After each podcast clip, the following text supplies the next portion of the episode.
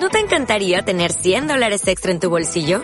Haz que un experto bilingüe de TurboTax declare tus impuestos para el 31 de marzo y obtén 100 dólares de vuelta al instante.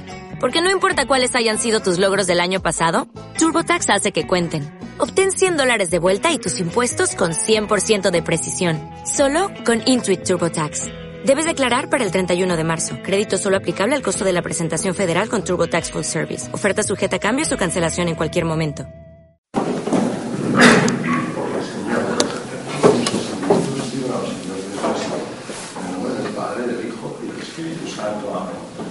Señor mío y Dios mío, creo firmemente que estás aquí, que me ves, que me oyes. Te adoro con profunda reverencia. Te pido perdón de mis pecados. Gracias por hacer con fruto este rato de oración. Madre mía Inmaculada, San José mi Padre Señor, Ángel de mi guarda, interceder por mí.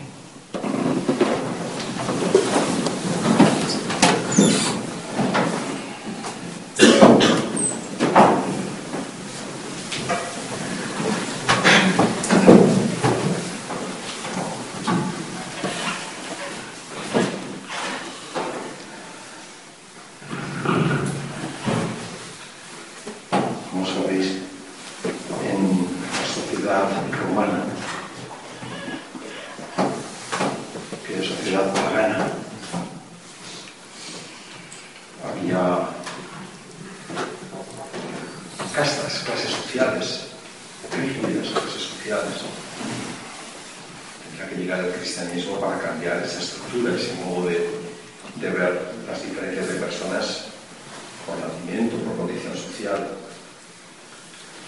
la nobleza, los patricios, o la clase de los equites, o los senadores, o los... ¿eh? Pues vienen los esclavos. Es impresionante conocer la vida de los esclavos porque eh, para nosotros es inimaginable, es una cosa que se nos, no, no- nos parece algo alucinante, ¿no?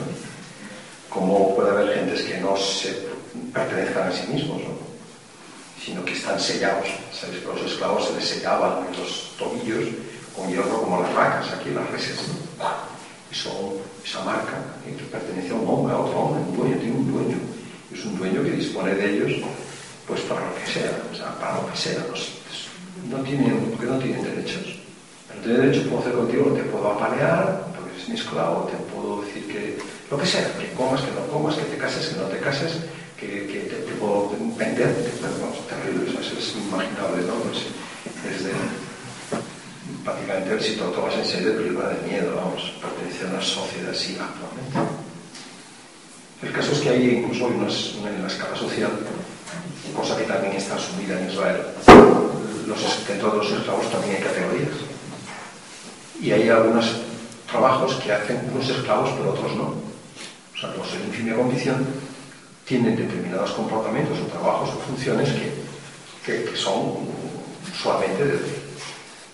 Lo digo todo esto a propósito de, de lo que mm, mm, nuestro Señor Jesucristo nos muestra en su comportamiento en la víspera de su pasión. Cuando reunía a los suyos, los en una cena donde va a ocurrir una cantidad de cosas impresionantes. O sea, aquello es aquel lugar que, los judíos nos contaba el otro día Pele, nos quieren quitar, eh, porque dicen que en el fondo es un dominio político lo que tienen los judíos actuales, porque como saben la mayoría de los, de los judíos son ateos, eh, gnósticos o en fin, que fueren, no son religiosos, digamos, ¿no?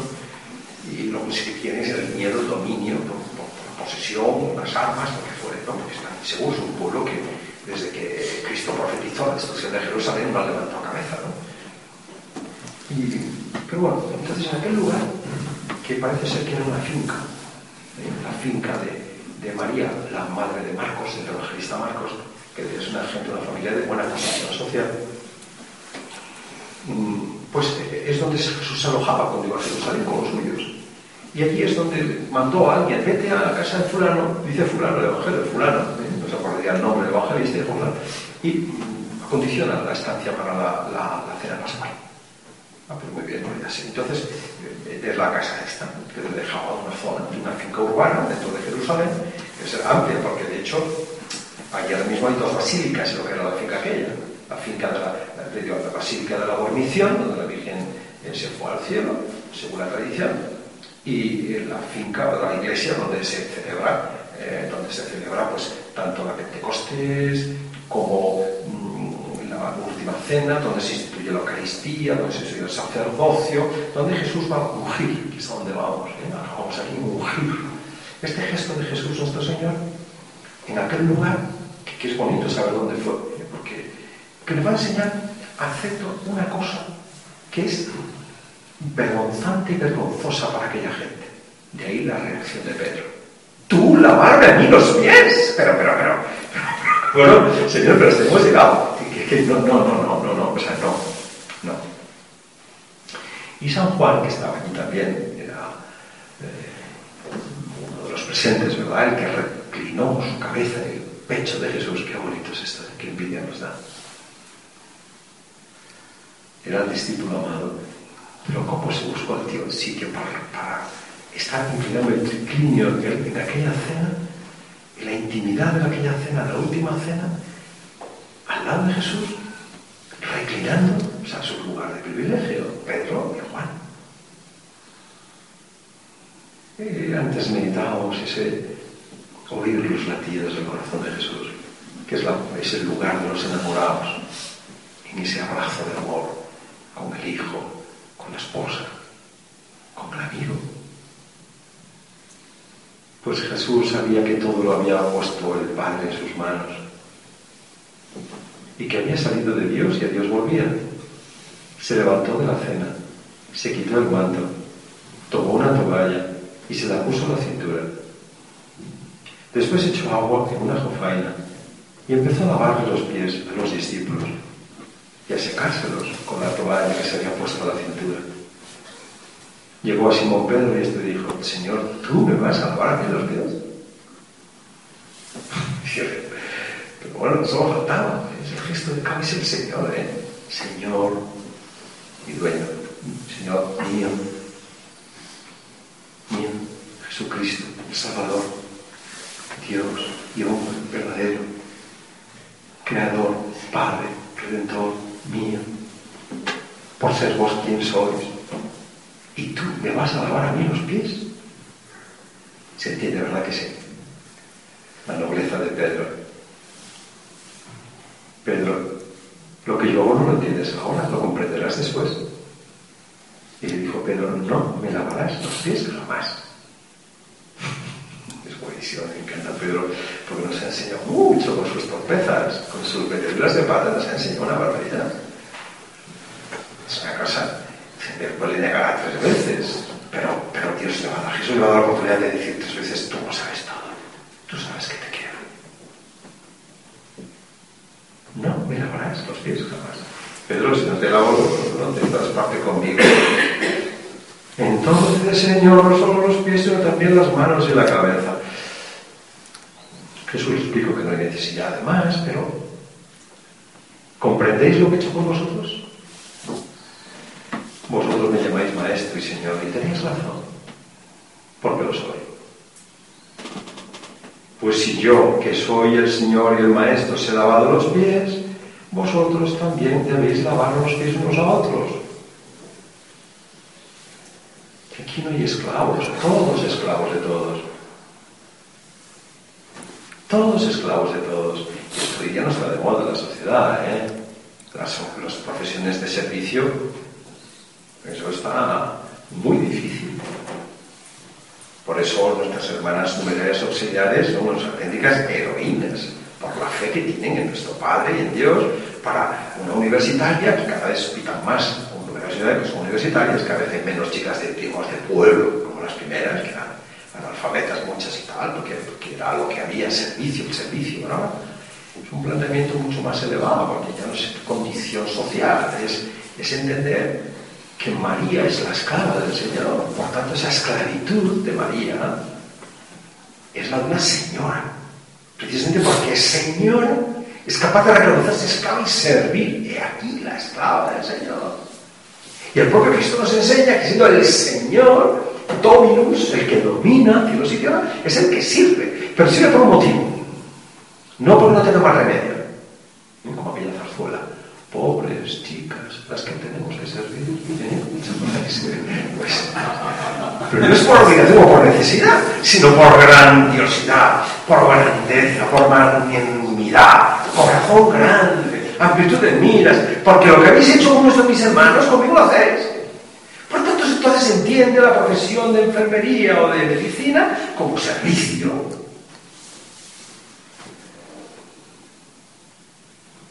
Y se entiende la profesión de taxista o de profesor universitario, de enseñador, como servicio. Esclavo de los demás. Servir, como le gustaba a San José María la palabra servir. La gente piensa que caridad o amor y caridad y al prójimo es darle paquetes de la operación kilo, paquetes de arroz y de garbanzos. Claro, porque tú me aprendiste a comer, ¿de acuerdo? Pero no solo, porque estabas desnudo y vestiste, no solo, sino también porque me serviste. Como le chocaba aquel enfermo podrido, en el sentido estricto de la palabra, podrido porque comido por los gusanos, cuando Teresa Calcuta le iba a lavar, ¿Por qué haces esto conmigo? ¿no? Uno de los católicos no entiende esto. ¿eh? No digo ya cristiano, digo católico. Algunos cristianos sí, pero la mayoría tampoco. Entonces, cristianos que, que sí Cristo, pero ojo, ¿eh? Es más, los calvinistas, como tú sabes, ante los enfermos crónicos ven una señal de la predestinación a la condenación. ¡Qué falta de amor! Como si Dios... ¿Cómo va a crear Dios un hombre para la condenación? Pero seas bestia. Es lo, lo, lo, opuesto al amor de Dios. Pues esto tú decís, son cristianos calvinistas, pero el negro, el pobre el enfermo crónico te contas una historia de, José María Conchillo, doctor Conchillo sin Holanda, pues te quedas de piedra. Pero bueno, te voy a contar por qué me enrollo. Eh, os he dado ejemplo para que como yo he hecho con vosotros, también vosotros lo hagáis. En verdad, en verdad os digo que no es el siervo más que su Señor, el enviado más que quien le envió. Si comprendéis esto, ¿Qué lo hacéis? Seréis bienaventurados al cielo que va quien sirve, el esclavo de los demás. Vamos a aprender de Jesús, contemplémosle. ¿eh? Y prefiero una tentación, por ejemplo, muy terrible, ¿no? De soberbia, de manera estúpida. Tratar mal al ignorante porque tú eres muy listo y te ríes del que tiene menos nivel, ¿cómo se coeficiente intelectual. O porque sabe menos, o porque se ha equivocado. Y te ríes. Pero, pero ¿por te ríes? O mofarte de la... Perdóname esta pequeña descripción. Mi padre tenía, tenía una gran sensibilidad por los pobres y por las chicas feas. Siempre decía, mira, pobrecica, pobrecica, qué vida me espera. y rezaba por ellas, daba mucha pena. Y eso me conmovió, a mí me ha aprendido mucho porque, claro, en el fondo es, es el sentido cristiano del que te compadeces del que no tiene. No tiene la belleza, no tiene los medios económicos, no tiene la inteligencia. También tenía yo un hijo de mi prima, ¿no? que se llamaba Marcial, ¿no? que cantaba para animar, pero me era tontito, se le caían los mocos, pero le cantaba Marcial, entonces es más grande, ¿no? Y de hecho, me mucho... Aprendí en ese sentido eh, que si Dios te ha dado a ti cualidades, de inteligencia, de habilidad, de arte, la transformación de la naturaleza, que es el artista, ¿no? el plasmar la belleza en el lienzo, en el libro, en, la piedra. Eso no es para que te enorgullezcas, dice San Pablo, pero ¿cómo te enorgulleces? Eso, eso te ha dado Dios, eso te ha dado para servir, para dar, para, que los demás disfruten. Pues tratar bien al prójimo para nosotros, servir al prójimo, ¿no? hacer feliz a los demás, no es una asignatura optativa o selectiva, trato bien a quien me cae bien, eso ya no es de Cristo. San Pablo lo habla y lo recoge camino, aquel alter alterius omnia portate, llevar los unos las cargas de los otros Así se cumplirá en vosotros la ley de Cristo. Lo he dicho de memoria, pero yo creo que es así. Bueno, pues eso, llevarnos somos las cargas de nosotros. Y así cumplirán vosotros la ley de Cristo. Las cargas. Las cargas. Dice, dice San José María, cuando acabes tu tarea, eh, no dudes en ayudar a que, oh, hijos míos, que tu hermano, el que viene detrás de ti, comience el trabajo donde tú acabaste.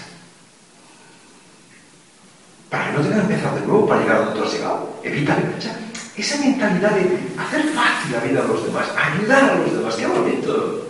Que tu hermano, sea quien sea, tu compañero de, departamento, que te va a sustituir, que comience donde tú has acabado todo tu esfuerzo, que se aproveche de tu esfuerzo. Y, el que no es cristiano dice una porra, que se jorobe como yo me jorobó, hombre, Dios. Pero eso no puede ser así. Eso es como las señoras. Las señoras, dicho de una manera, eh, ¿cómo se dice?, caricaturesca. Los sacerdotes y los confesionarios tememos a los locos, a los borrachos y a las señoras. muy bien, no sé si veis a vuestra mujer, que no me entendería si me lo cuento yo, ¿eh? no lo digáis, pero ¿por qué? Porque se explica muy largo. Como tienen, como tienen una gran riqueza, mayor sensibilidad, ¿sabes? Entonces, todo les afecta más, lo bueno y lo malo. Y necesitan explicarlo más. Es son, en ese sentido, la sensibilidad del artista. Una mayor sensibilidad. Y por eso tardan tanto los confesionarios. De que otras pues te cuenten historias que no... ¿eh? Eh, incluso dice los pecados de marido, ¿no? Que no, no nada ese sentido, ¿no? Del retorno. Pero a veces, cuando una se alarga, le digo, de 20 minutos, ¿eh? No, esto decir con 5 no lo dices, a partir de 15 lo dices. que, que, hay mucha gente esperando, me han dicho. Que se fastidien. Como yo estoy esperando, pues a que esperen. Pero mujer, ¿qué te estás confesando? ¿Qué, dices? O sea, eh, que a veces se nos olvida, es como la que te aparca en la parroquia la noche cerrando el paso. Están comulgando vamos a Cristo y sin embargo te cierran el paso al próximo. Es por donde voy, ¿verdad?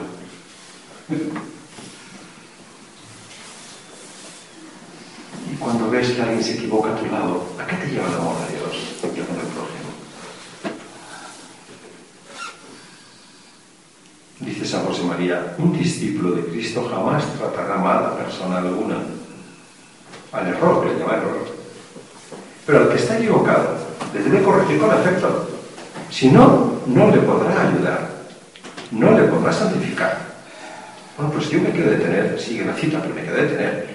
Cuando tengas que corregir, hazlo con afecto.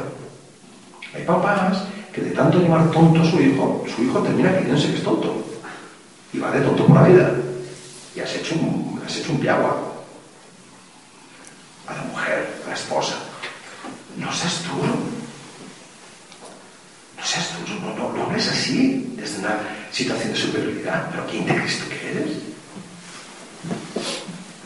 ¿Qué es lo que ha ocurrido en la historia de la humanidad? Que por ser macho fuerte físicamente ha dominado a la hembra físicamente, ¿no? Pero, pero, pero claro, eso es fruto del pecado, no de la intención de Dios al crear hombre y mujer distintos. Eso es una situación de pecado. Pues tu mujer tienes, pues, también dices a José María, que José María es una maravilla para estas cosas, como para, muchas, ¿eh? pero esto es de santificar la vida de la familia. Entonces le dice a los hombres, a los maridos, y los a las mujeres con guante blanco, ¿eh? Ser dedicados. Y yo te digo a ti, mira, vive la caridad con tu mujer, si todo dedicado, el modo de hablar, de dirigirte a ella, en el tono de la voz, las miradas. Tú no puedes tener miradas. La mirada de Jesús. ¿Habéis pensado alguna vez a los curitas eh, jóvenes, sobre todo, les gusta mucho predicar sobre la mirada de Jesús? Lo que Jesús ve desde la cruz, lo que ve desde el pesebre del Belén, lo que Jesús ve mm, resucitado en su resurrección, lo que Jesús ve mientras, en fin, los, los aviones, los que están mortificando, le están pegando la pasión, los aviones aquellos romanos. O sea, ¿qué ve Jesús? Lo que ve Jesús, con ojos de mansedumbre, de ternura, de amor, de misericordia. Pero en concreto yo me acordaba mucho de la mirada de Jesús a la hora de corregir. Después de esto, eh, que, que Pedro promete y jura que va a dar la vida por él,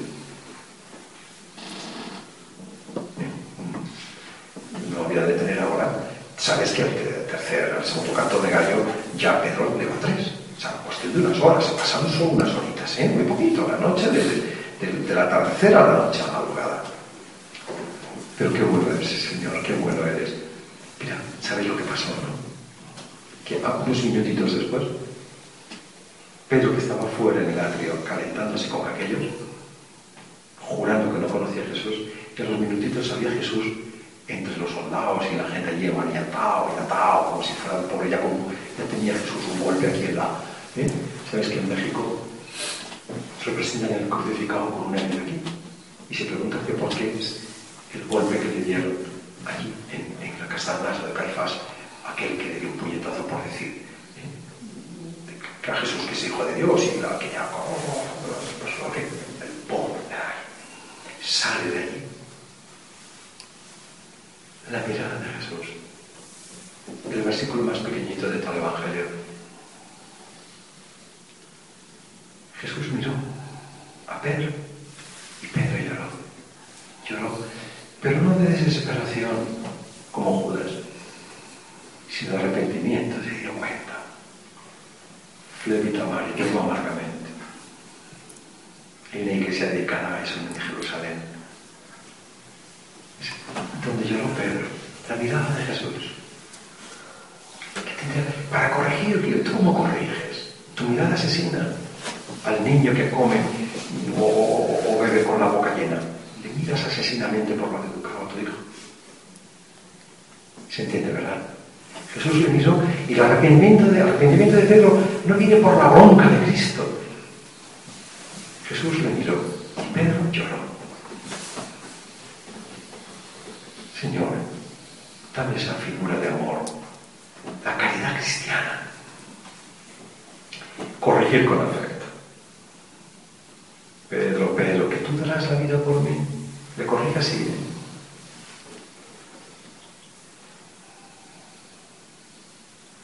Si no le corriges con afecto, no le podrá ayudar.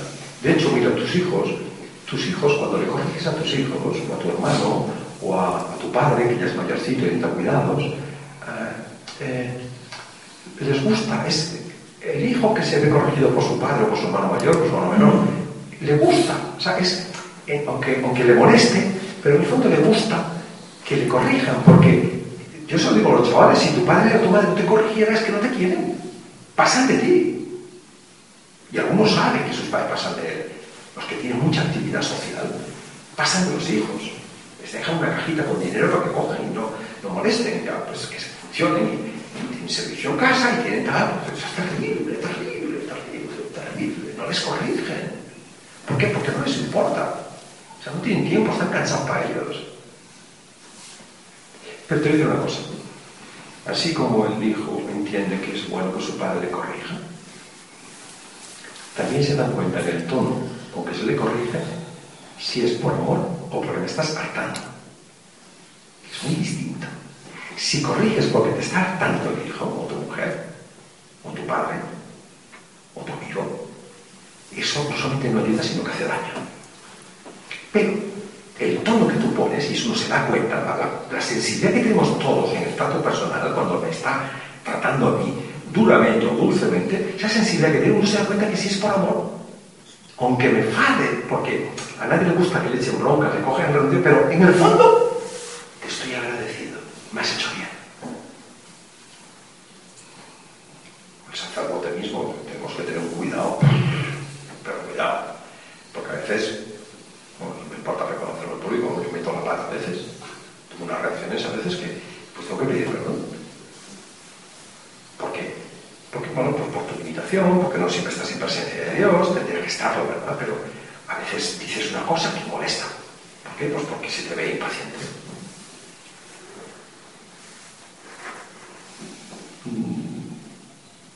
Donde ubicar casi vida donde hay amor, allí está Dios. Donde hay amor, allí está Dios. Y sigue esta cita de San José María.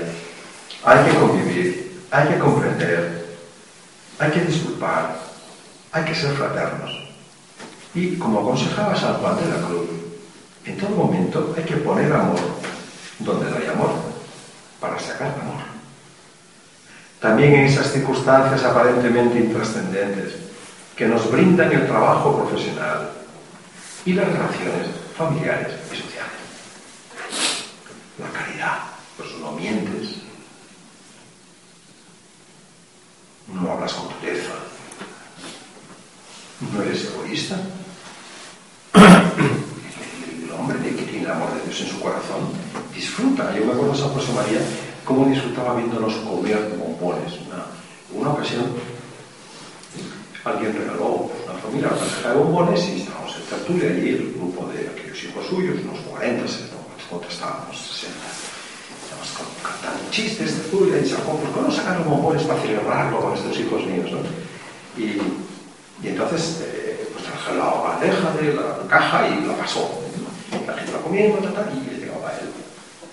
Y él, él, disfrutaba, come, come, y insistía, esto ocurre muchas veces, ¿eh? insistía en que comieras, ¿eh? cuando tomaba por un motivo o por otro, en este caso te voy a contar por qué. Y, y otra ronda, porque era una caja generosa, y otra ronda. Y, y disfrutaba, mira, mira, no le gusta, no, coge, coge aquel que, que, tiene licor, que es lo que a ti te gusta y tal. Y, ¿no? Un padre conoce a sus hijos. ¿no? Y el otro que insistía, ¿no? ah, padre, coge usted, no, hijo. Y al tercero que insistió, le dijo, mira, hijo mío, yo comería un bombón, pero por favor, déjame, es que quiero ofrecer un pequeño sacrificio a Jesús. Sí, padre. Pero él disfrutaba viendo comer a sus hijos. Esto es que lleva el amor. Cuando uno lleva el amor de Cristo en el corazón,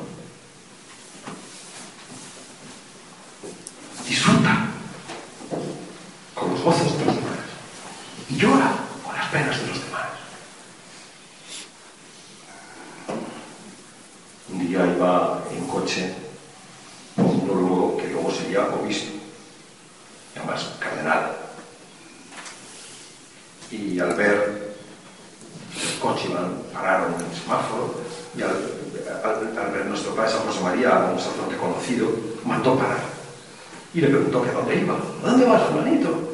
Pues a tal sitio. Pues venga, súbele, te llevamos. ¿Eh? Y el otro, el que iba a la vida, que tenía sido obispo, no sabía quién era. Y ya cuando llegaron, tal, y dejaron a este que se habían encontrado por el camino, le preguntó el, digamos, el titular del coche. Oye, José María, ¿quién es ese al que has tratado con tanto cariño, con tanto afecto? Pues mira, es la persona que más daño me ha hecho a mí y a la obra. Pero daño, daño, daño. Pues te voy a contar para que veas cómo es la caridad cristiana, simplemente como lo los santos. Este era un famoso jesuita, muy celoso, muy apostólico, eh, y que no entendió, entendió la, de, y Dios lo utilizó como piedra de toque ¿eh? para, la, para esas pruebas que Dios permite en sus obras. ¿eh? Y, denunciaba a San José María como hereje y como loco, iba por las casas de las primeras vocaciones para decir que su hijo se iba a condenar, y denunciaba la obra del Vaticano, y cosas de estas que, que cosa muy curiosa, muy terrible, que algunos si lo quiere ver, los hay libros que los venden en las tiendas, no estoy contando secretos, ¿no? Pero fíjate el cariño de, de, un hombre de Dios. No solamente trató con mucho afecto al que más daño le estaba haciendo en ese momento, estos años 40. Este hombre luego dejó la compañía de Jesús. Se hizo sacerdote secular. Y San José María de Roma, que se enteró, dijo, a uno de los mayores de la obra, les dijo, hijo mío, atiéndele, que no le falte nada. Cuando de la institución, se queda vendido. Entonces, usó todos los medios para que no le faltara de nada. Después dejó el sacerdocio y después dejó la Iglesia Católica. Y eso, eso, eso le dolía a San José María. No te puedes sacar dinero. Que aunque hubiese sido un instrumento que Dios empleó, don Álvaro hablaba del bisturí de platino, ¿eh? porque un hombre muy culto, bien formado en su, ¿eh? un sacerdote también con gran predicación, pero, pero había hecho mucho daño. Y sin embargo, San José María seguía amándolo. Recordé como Cristo me ama a mí, a pesar de mis ofensas, de mis pecados. La caridad cristiana siempre rezó por él. ¿eh? Imagino que las oraciones, además de un santo, especialmente como Jesús en la cruz, que decía, Padre, no les tengas en cuenta, que no saben lo que hacen, pues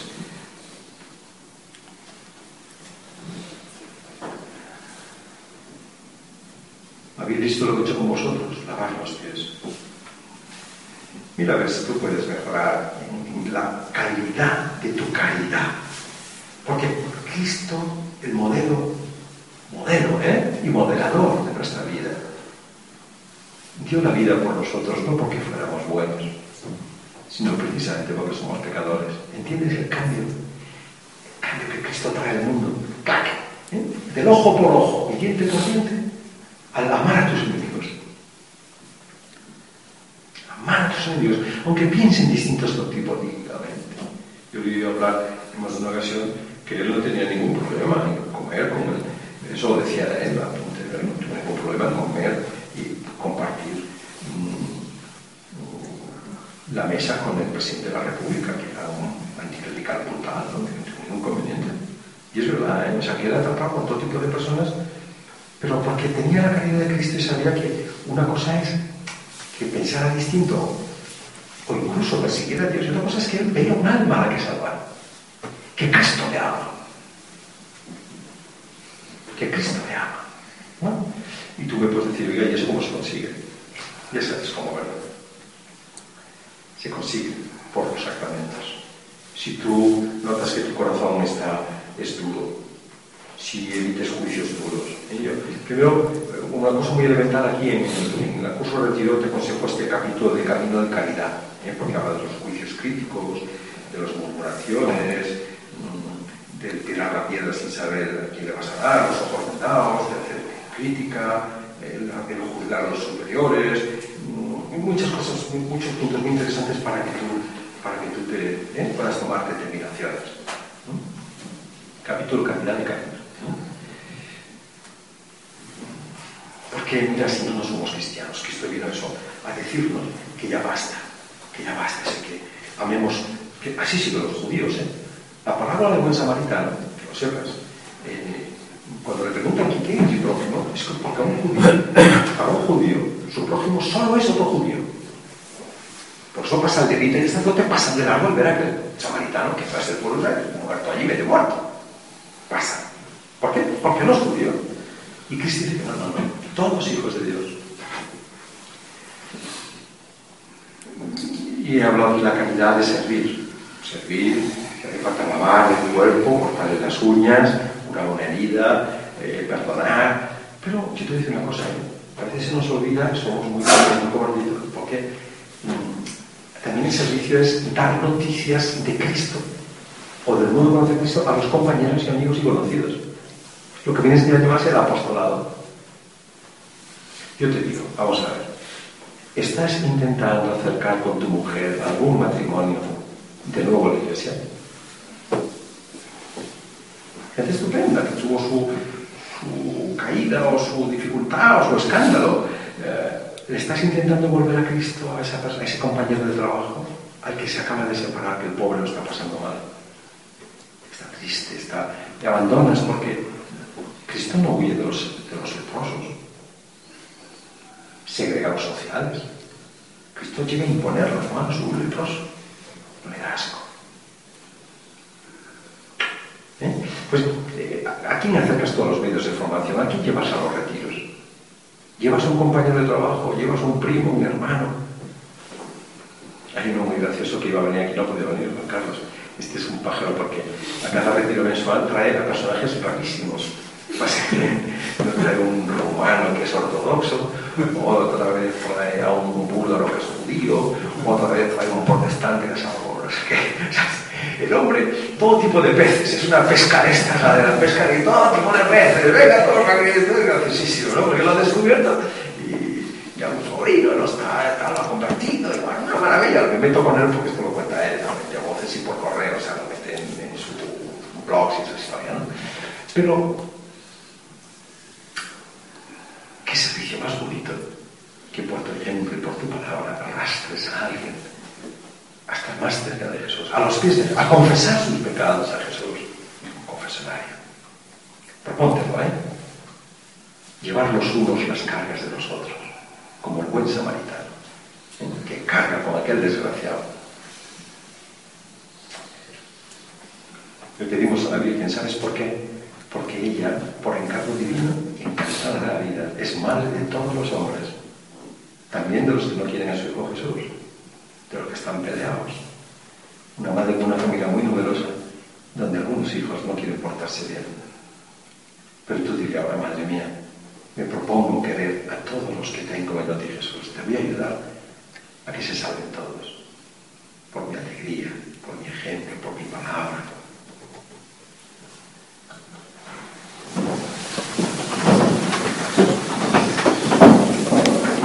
Gracias, Señor, por los propósitos, afectos y inspiraciones que me has comunicado esta mañana. Te pido ayuda para ponerlos por obra. Madre Inmaculada, San José mi Padre, Señor, Ángel, mi guarda, interceded por mí. ¿No te encantaría tener 100 dólares extra en tu bolsillo? Haz que un experto bilingüe de TurboTax declare tus impuestos para el 31 de marzo y obtén 100 dólares de vuelta al instante. Porque no importa cuáles hayan sido tus logros del año pasado, TurboTax hace que cuenten. Obtén 100 dólares de vuelta y tus impuestos con 100% de precisión. Solo con Intuit TurboTax. Debes declarar para el 31 de marzo. Crédito solo aplicable al costo de la presentación federal con TurboTax Full Service. Oferta sujeta a cambios o cancelación en cualquier momento.